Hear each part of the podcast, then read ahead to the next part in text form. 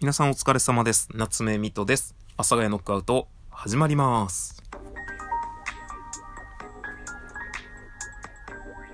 はい。というわけでですね、えー、阿佐ヶ谷ノックアウト始まりました。えー久しぶりにですね、お題ガチャどもやっとこうぜ、お題ガチャどもっつって言いましたね。えーお題ガチャでもやっておこうぜということで、お題ガチャを、えーやりたいと思います。じゃじゃん。旅行はしっかり計画する派、行き当たりばったりを楽しむ派。あー、なるほど。これはですね、えっと、行き当たりばったりを楽しみたいけど、計画しないと楽しめないだろうなって、悟って、でもある程度行き当たりばったりする派ですね。まあ、でも僕があまりその、旅行行かないっていうのはあるんですけど、これあの、基本的に自分はどんなことをするにも、あんまり結果がわからないことを楽しむ方が多いので、何をするにも、どちらかっていうとよく、かき混ぜちゃうタイプの人間なんですね。あの、結果がわからない方に転ぶように、いろいろなものを仕向けるみたいな感じのタイプの人間なんですけど、なんでまあ旅行も行き当たりばったりの方がちょっと楽しいじゃんって思うんですけど、行き当たりばったりって本当に失敗すると、店入れねえわ。ただ疲れるだけは、だわ、みたいのがあるので、そうなるとね、せっかくの旅行が台無しになっちゃうんですよね。行き当たりばったりの方が楽しいじゃんっていう、だから友達と行く人によるのかな友達と行くなら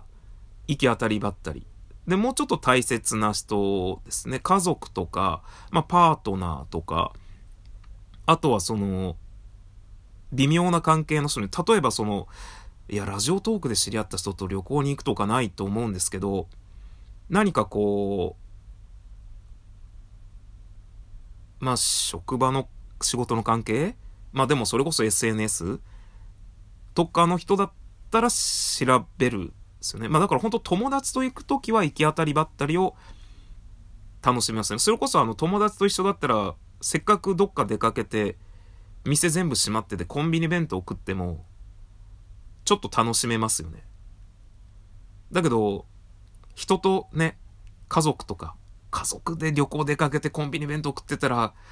ちょっと胸がギュッてなるよね。っていうのがあるので、まあ行く人にはよると思うんですが、僕は行き当たりばったりを楽しみたい人間ですが、計画しします。あとあれだよね。帰ってきた時の後悔がすごいよね。その帰ってきてさ、ちょっとその自分が旅行行ってたところのさ、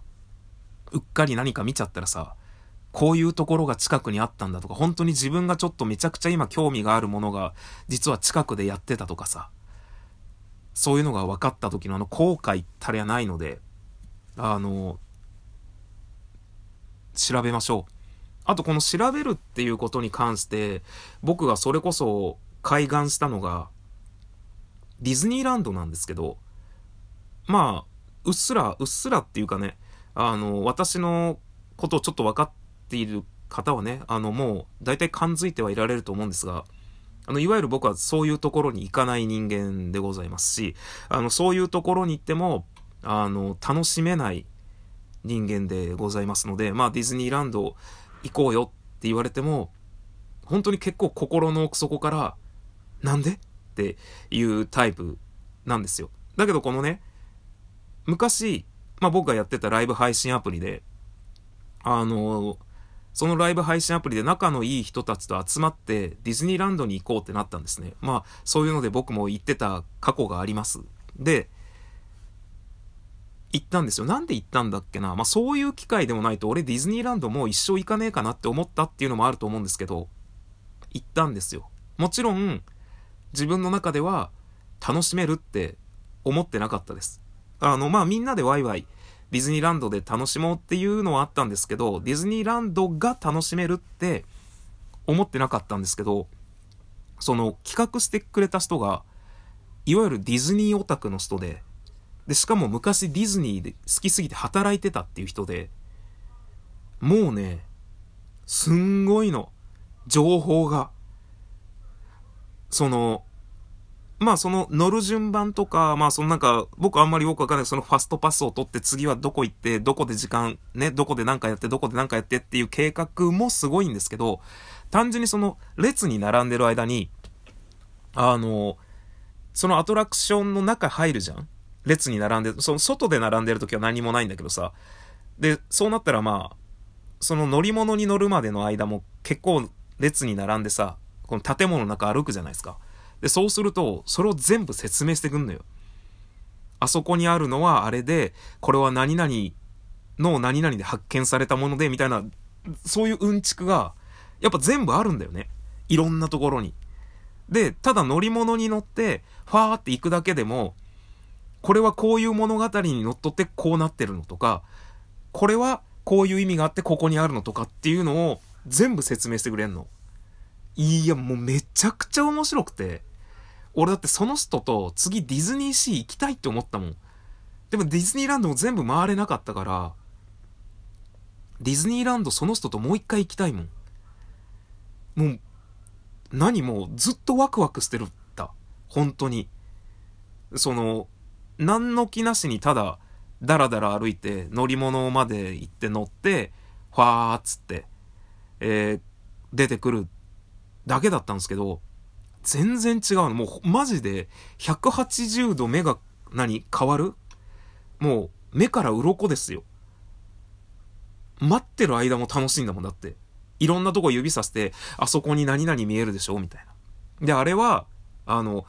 この、このアトラクションのこれのこれの、これのこういう意味で、みたいな。何々博士がどっかから取ってきた何々っていうので、あるんだよ、みたいな。そのアトラクションに関するね、話とかを、もう全部してくれて、もうめっちゃくちゃ、もうめちゃくちゃテンション、ずっとテンション上がった。もう本当に、時間足んねえと思いました。し、この人とまた来たいって思ったので、だから、下調べをしっかりするっていうのは、そのことをた100%楽しむのに引き上げるっていうのには、ものすごく有効的な手段だと思うので、行き当たりばったりは、行き当たりばったりが楽しめる仲間とじゃないといけないよし、いけないし、あとその、行き当たりばったりって言った時の方が、なんだかんだで帰ってきて、ちょっと後悔することがある。ああ、あれがあったんだ、これができたんだとか。あとはもうすげえざっくり言うと、わ、日程1日ずらしたらこれいけたとか、そういうのが最初に計画する時点で分かってたら、日程ずらしたりもできてたかもしれないんだけど、もう行っちゃったから、何も調べずに。もうなんか、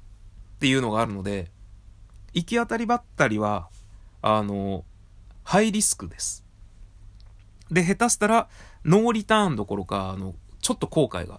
せっかく行ったのになぁ、みたいな後悔が残ったりするので、あの、まあ、何度も行けるとこならいいと思うんですけど、あの、その、ね、それこそこのご時世だと旅行自体がもうね、なかなか行けないので、本当に、そのまあ、時間刻みで計画を決めるまではいかなくてもいいと思うんですけど、こういうのがやってるよとか、こういうとこにこれがあるっていうのだけは、せめて頭に入れていった方が、絶対楽しめると思いますので皆さんも。どっか出かけの際は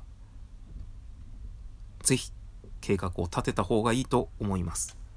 それでは本日の放送これにて終了。さよなら。さよなら。さよなら。